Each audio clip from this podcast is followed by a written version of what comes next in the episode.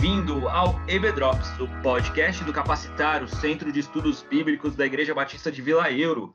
Eu sou o Lucas e crente que é crente faz meditação. Oi, pessoal, é o André aqui. Considere perdido o dia em que você não meditar nas Escrituras Sagradas. Martinho Lutero. Oi, pessoal, tudo bem com vocês? Meditar é refletir sobre uma verdade e então absorvê-la até que as ideias que ela transmite se tornem gran grandiosas e doces, comoventes e inefáveis, e até que a realidade de Deus seja sentida no coração. John Owen. Bom, nós temos aprendido que orar é conversar com Deus, que orar é não simplesmente falar para Deus, mas entrar numa conversa, num relacionamento uma conversa que foi iniciada pelo próprio Deus. E o livro de Salmos, ele é basicamente um livro recheado de orações, um livro que nos ensina a orar. E é muito interessante porque o Salmo número um, o primeiro Salmo, ele não é oração. E sim, ele é uma porta de entrada. E é bem interessante pensar sobre isso, porque o versículo número 2, logo de cara, fala a respeito de meditação. E meditar a respeito da palavra, meditar na lei do Senhor. E não só é, meditar, mas ter prazer na meditação da lei do Senhor. E ao longo da história, né, da, do desenvolvimento, do desenrolar da igreja, nós permitimos que essa ideia da meditação fosse, de certa forma, absorvida por outras é, temáticas religiosas, por outras é, expressões de espiritualidade. E hoje em dia, quando a gente fala de meditação, só falta o, o crente raiz falar assim, tá amarrado em nome de Jesus, né? Ah, vou fazer meditação, o cara já fala, tá amarrado em nome de Jesus, porque isso não tá certo. E hoje é sobre isso que a gente vai conversar, sobre como nós podemos e nós devemos meditar e quais são os critérios, como a palavra do Senhor nos ensina a meditar a respeito dela. E eu só queria fazer um parênteses aqui. Nós temos lá no YouTube da Igreja de Vila Euro o curso Como Ler e Estudar a Bíblia, e esse conteúdo era um conteúdo que também ia ser dito lá. E, e aí, por um, uma nova é, uma, uma nova reorganização dos conteúdos, eu tirei o conteúdo de lá e só está aqui. Então, se você tem é, a, a, acompanhado também o curso, esse daqui é um conteúdo que serve para quem lê a Bíblia, para quem quer estudar a Bíblia e também para quem quer orar. Aqui a gente tem a intersecção entre essas duas grandes disciplinas espirituais, a leitura bíblica e a oração. E para a gente começar a entender, então, sobre, sobre tudo isso, eu queria perguntar para a Fátima, né? Como que se dá essa situação toda? A gente sabe que quando a gente fala de meditação, a gente fala muito sobre a mente, né? Sobre é, se desligar, todas essas questões. E isso, esse é um conceito bastante comum, inclusive em outras religiões, aquela ideia de que você precisa se desligar, entrar em, em, em transe, entrar em contato com o seu eu interior. E eu queria saber de você, o que, que nós precisamos, enquanto cristãos, levar em consideração para conseguir meditar e para conseguir ter esse aspecto da mente na nossa meditação sobre o texto bíblico. Então, Lucas, quando a gente fala em meditação, é bem isso que você falou. A gente já é remetido para aqueles mantras, né? Aquelas palavras repetidas que vão te deixar desligado. Mas a meditação cristã não, não é isso. É, a Bíblia sempre fala que a palavra de Deus é alimento. Então, o meditar bíblico é mais ou menos como digerir. Então, você vai é, almoçar, por exemplo, você se apropria do alimento, aquele alimento desce ao seu estômago e vira nutrientes que vão fortalecer o teu organismo. A palavra de Deus, ela é alimento também. Então, quando você se apropria da palavra, ela sobe a tua mente, você entende o que está lendo e aí ela desce ao seu coração e ela fortalece o seu modo de viver. Ela alinha o seu modo de viver à vontade de Deus, àquilo que você leu, né? Então, meditar com a mente é ler uma passagem bíblica e refletir sobre aquilo. O que, que o autor está falando, né? A, aquele ensino ele foi escrito há muitos anos atrás, há mais de dois mil anos atrás, na questão do Novo Testamento, mas quando o autor escreveu, ele queria que quem lesse entendesse, ele não estava escrevendo por enigmas, ele queria que o, o ouvinte daquele, daquela carta, daquele estudo, entendesse o que estava sendo falado, né? É, como você disse no começo, quem está nos ouvindo hoje tem que, de quinta-feira, ver o curso sobre ler e entender a, a, Bíblia, que lá se dá todos os passos bem direitinhos, né? Então, uma primeira coisa a se levar em consideração quando você está diante de um texto bíblico é tentar enxergar o que, que o autor está querendo dizer. Ele, todo o texto traz algum ensinamento. E aquele autor ele se esforçou para que o seu ouvinte entendesse é, o que ele gostaria de ensinar. Então, ao se aproximar do texto bíblico, o ideal é ter essa noção. Ali não são palavras de mistério, ali, ali são, são palavras de um Deus que está se revelando ao homem. Né? Então, aquele texto, ele vai falar sobre Deus, vai falar sobre o caráter de Deus. Você fazer algumas perguntas ao texto, né? Esse texto fala de Deus ou ele está falando sobre mim, sobre o homem, sobre a natureza do homem, o caráter do homem? Ele está falando sobre Cristo, sobre a salvação? Ele está falando da igreja, da vida do povo de Deus? O que, que ele está falando? Então, ler aquele texto e um, um exercício bem bacana é quando você lê um texto você tentar falar aquele texto com as suas palavras. Então, você lê e aí você fala, ah, esse texto está falando isso, isso, isso, como se você estivesse contando para alguém, né? Então, é parafrasear o texto, é interpretar o texto e falar com as suas próprias palavras, né? Isso ajuda no entendimento. A partir do momento que você entende o que você está lendo, aquilo vai ficar na sua mente e você vai digerir, você vai meditar a respeito daquilo. Nós temos um ajudante que já está ali conosco, que é o Espírito Santo de Deus. O Espírito Santo, ele vai te ajudar a entender o que está sendo falado ali. Ele vai ministrar na tua vida. A gente precisa ter essa, essa convicção de que o Espírito está ali nos ajudando a, nos explicando, ministrando na nossa vida, né? Então, é, é, basicamente é isso. O texto vem, nós lemos, é, entendemos o que o autor falou e aí nós meditamos a respeito. O que, que aquela passagem está me pedindo? Ela está me pedindo mudança de vida, ela está me levando a exaltar a Deus, a reconhecer quem Deus é. O que, que essa passagem vai fazer de diferente na, na minha vida?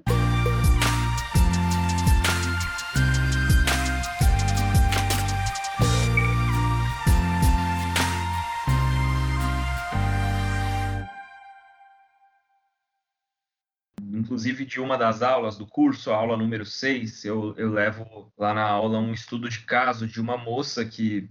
Isso foi uma reportagem de um grande site aí de, de notícias do, do nosso país, de uma moça que se diz cristã, criada na igreja, que se diz até hoje evangélica e que tem práticas não muito ortodoxas, uh, digamos assim, em relação ao seu corpo.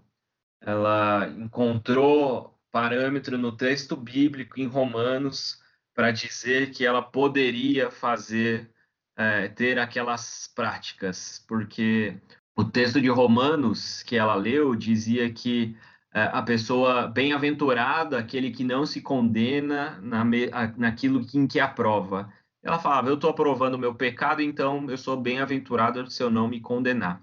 Como a gente pode ter uma interpretação completamente errada do texto bíblico se a gente não tiver essa preocupação em estudar e entender aquilo que o autor original é, intencionava, qual era a, a resposta que o autor estava dando, para quem ele estava falando, para qual situação.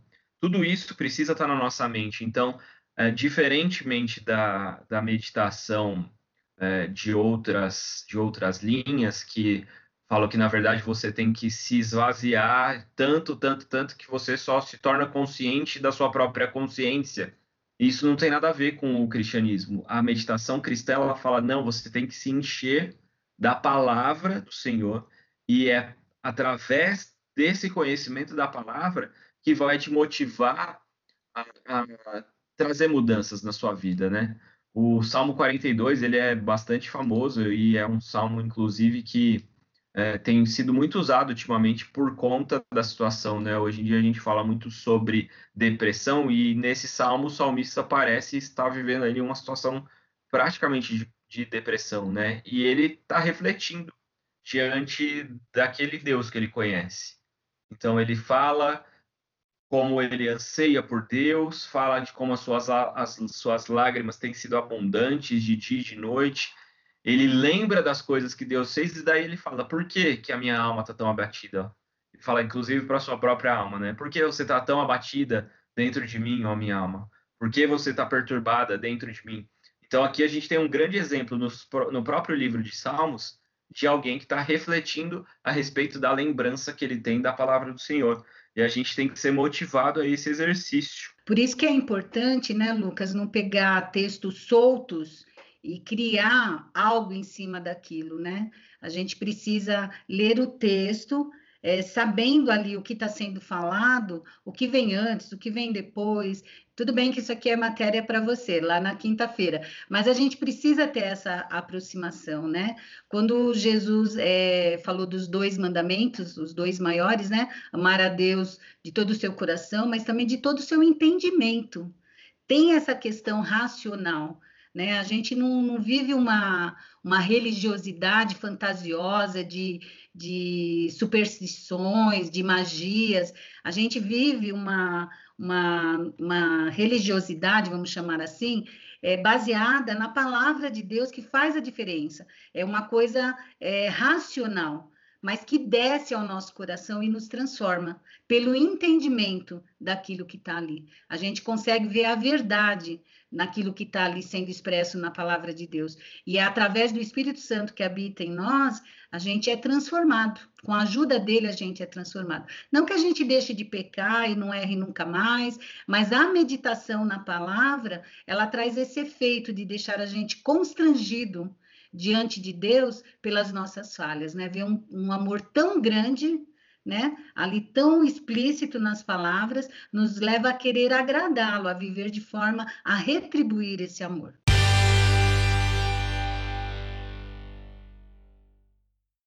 E é verdade, ou quando você coloca esse ponto de que ele é, é uma, um exercício da mente que desce para o coração, é, essa, esse é o complemento. A meditação bíblica ela precisa ter esses, essas duas vertentes caminhando juntas, porque senão fica só um exercício mental, e esse é o grande perigo que muitas vezes, né, as pessoas falando em pegar texto e tirar do contexto, muitas vezes as pessoas pegam aquele texto que dizendo que a letra mata fora do seu contexto para falar que nós não devemos fazer esse exercício do estudo da palavra, né? E isso é muito dito para quem vai para o seminário, né? E, e, realmente o perigo se encontra quando o exercício da mente é, ele não desce para o coração, quando aquela é, a, aquele exercício mental que está sendo feito em cima da palavra do Senhor, ele só serve como informação, mas não gera transformação na nossa vida. E para chegar nessa transformação, é necessário que essa meditação chegue ao nosso coração. E aí eu queria perguntar para o André, como que a gente faz então para que essa meditação bíblica possa tocar os nossos afetos, os nossos sentimentos e nos levar a agir. Então, Lucas, como vocês estavam comentando, né, a meditação na palavra de Deus é que é algo diferente para nós cristãos ouvirmos às vezes, né? Era uma prática do próprio Jesus Cristo. É, a gente vê inúmeras passagens quando ele subia no monte, passava noites inteiras no monte, né? Ele estava meditando. E após envolver a mente para enxergar com clareza sobre Deus, sobre Cristo, sobre a salvação, a eternidade e a nossa condição, devemos então buscar inclinar o nosso coração até que a nossa esperança e alegria repousem nessas coisas de modo mais pleno. Significa então enxergar como a verdade de Deus deve ter um impacto em você, na sua vida e em todos os seus relacionamentos. É, você deve fazer isso como uma forma de autoexortação. É, então, você deve buscar introjectar né, para dentro do seu, das suas emoções, do seu coração, essa a palavra de Deus que até então estava no nível racional. Né? E como fazer isso? Né? uma dica é seguir alguns passos. Ao ler um texto bíblico, você pode pensar assim: o que, que isso, que esse texto significa para o meu relacionamento com Deus? O que, que esse texto significa para o relacionamento comigo mesmo? Como essa ou aquela pessoa ou esse grupo vai ser impactado com esse texto aplicado na minha vida? Como esse ou aquele comportamento ou hábito que eu tenho vão ser modificados quando eu leio esse texto? Como meus amigos e minha cultura podem ser impactados pela leitura desse texto? Isso né, vai fazer com que você tenha sentimentos sobre o texto bíblico, né? É, você vai discernir é, como verdade a palavra e vai transformá-lo é olhar de forma mais profunda dentro de si mesmo, se perguntando sobre quais pensamentos errados lhe vem à mente quando essa verdade for, é esquecida. Então, seja prático. Algo em você que você deve deixar de fazer por causa das verdades que você lê na palavra de Deus, algo que deveria começar a fazer, são questões que fazem a meditação apontar para um coração, sendo o eu muitas vezes um processo emocionante, né? Pode não ser agradável, pois ao trabalhar para incorporar uma verdade bíblica, pode lhe fazer sentir culpado, humilhado e perturbado, ou pode, na verdade, te fazer mais tranquilo, reconfortado ou animado e tomado por uma alegria incontrolável. Mas, acima de tudo, não deixe de fazer esse exercício, né? Você medita com a, com a mente, mas você também medita com o coração. É engraçado que é, se vocês já viram alguma vez o, o gado, né? Ele se alimenta, ele engole a, a, o capim, né? E não sei se vocês depois perceberam que ele volta, né? Ele regurgita, ele regurgita, não, ele tem uma segunda digestão. Então, meditar na palavra é exatamente fazer essa segunda digestão, né? Você leu, absorveu, só que depois você tem que começar a remoer dentro de si a palavra, o que, que ele vai fazer de forma na sua mente e seu, nas suas emoções. A gente tem uma, prática, na verdade, de, de leitura muito superficial. Na, na verdade, a gente é, a gente faz as coisas todas muito superficialmente, né? Isso é uma coisa é, do nosso tempo. Então, a gente, por querer ser multitarefa é, e ter uma necessidade mesmo, né, de do tempo apertado que a gente tem e essa necessidade de sempre estar fazendo duas ou três coisas ao mesmo tempo, a gente tem essa mania de simplesmente passar o olho pela Bíblia e não ter esse esse combinar que o André trouxe, né? Esse trazer de volta para uma segunda digestão e refletir, parar, pensar sobre o texto. Eu queria só complementar o que o André falou, que é algo que não está no livro, mas que eu acho que é válido também em termos de perguntas para a gente fazer para o texto, é encontrar problema que tem naquele texto, porque geralmente o texto bíblico ele apresenta algum problema, alguma situação que, que precisa de uma solução e também apresenta uma graça. A, qual é a graça que aquele texto apresenta? Inclusive, eu falei isso na aula número 9, se eu não me engano, do curso. Tá lá, você pode acessar o YouTube e vale a pena para você ter como um guia também do seu estudo bíblico. Qual é o problema que o texto bíblico nos apresenta, como esse problema está refletido no nosso dia a dia, qual é a graça que é apresentada no texto bíblico, como a graça de Deus se manifesta para esse problema no nosso dia a dia? E qual é a nossa resposta, qual é a nossa ação a partir desse problema e dessa graça exposta. São mais dicas aí para você também é, meditar a respeito da palavra do Senhor. Mas a gente sabe e que toda essa proposta de meditar na palavra é algo muito distante da nossa, da nossa é, prática. Ele é muito distante do, de, da gente conseguir colocar em prática no nosso dia a dia. E quando a gente tenta fazer isso, pode ser que a gente tenha reações distintas, situações vão ser geradas no nosso coração que talvez possa parecer, inclusive, que está dando errado. E aí eu queria ouvir de vocês um pouquinho de como que a gente lida com essas situações, quais são essas situações possíveis e como a gente faz para lidar com essas possibilidades.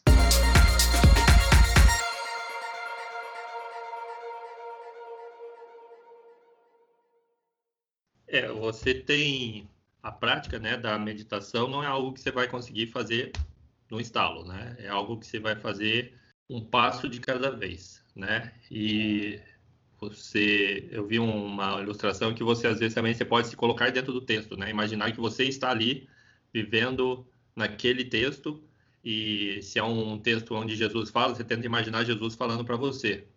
Só que se você começar a praticar, praticar, você vai conseguir chegar a um nível que vai te fazer bem, né? E aí você pode ter duas principais sensações. Você pode ter o deleite, né? É, pode ser que ao meditar na palavra, o seu coração sinta a presença de Deus e, uma, e a realidade da sua salvação de forma comovente. Nessa ocasião, o melhor é você parar e saborear essa experiência.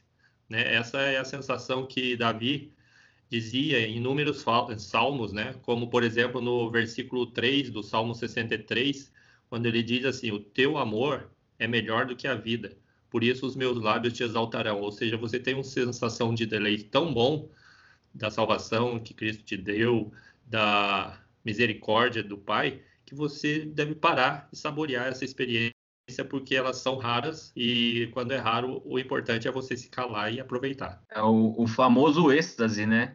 E às vezes nós que somos de igrejas tradicionais, a gente tem, a gente não fala muito sobre essas, essa situação, mas a, a Bíblia é cheia, é repleta de situações, até inclusive no Novo Testamento, né? quando o apóstolo Paulo para tudo que ele está escrevendo e começa a falar, ó, oh, profundidade da riqueza, do saber e do conhecer de Deus. A gente percebe claramente ali naquela leitura que aquele homem ali está sendo arrebatado praticamente, né? E a gente tem que, uh, não sei se buscar é a palavra, mas a gente tem sim que nos, nos apropriarmos da palavra do Senhor ao ponto de termos esses momentos de deleite diante de Deus. É, na verdade, eu acho que é prestar atenção, né, nesses momentos de deleite, né? É, você fala, citou Paulo, tem outra situação em que ele e Silas estão presos na prisão, com acorrentados, e a última coisa que você pensa que uma pessoa nessa situação vai fazer é louvar a Deus. Né? E os dois estão lá louvando a Deus num êxtase tamanho que um terremoto ocorre e eles são libertos. Né? Então, assim, é uma eu acho que é mais prestar atenção nesses momentos porque muitas vezes a gente está sentindo esse coisa mas você não eu preciso ler terminar de ler o texto não eu preciso fazer uma não calma né se você sentir esse deleite desfrute dele né? deixa cancela todo o resto porque eles são raros e eles são vamos dizer assim é são gotas que o Espírito Santo derrama quando aprove, aprouver a Deus. Né? É isso que é complicado. A gente não pode simular esse deleite do Espírito Santo. E graças a Deus por isso, porque se você está simulando, eu desconfio que não é do Espírito Santo.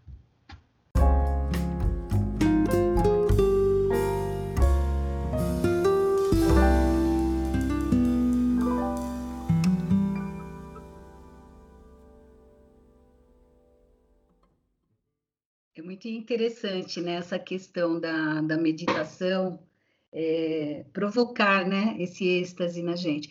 Porque a gente que é daqui, ocidental, né, vamos dizer assim, é, nós, nós, a nossa mente ela é muito dispersa. Nós temos muitas vozes falando na nossa mente. Então, a meditação ela tem que ser um exercício. Então, essa, esses passos que a gente está dando, né?